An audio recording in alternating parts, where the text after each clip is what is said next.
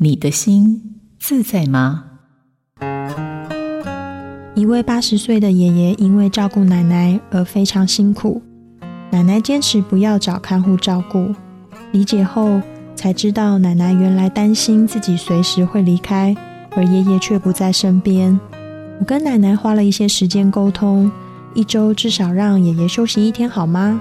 稍微缓和爷爷的照顾压力。爷爷说。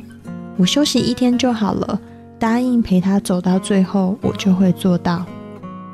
希望自己离开后，最爱的人在身边才安心，这份心情可以理解。但主要照顾者也需要适当的休息，才能够有最佳的照顾品质。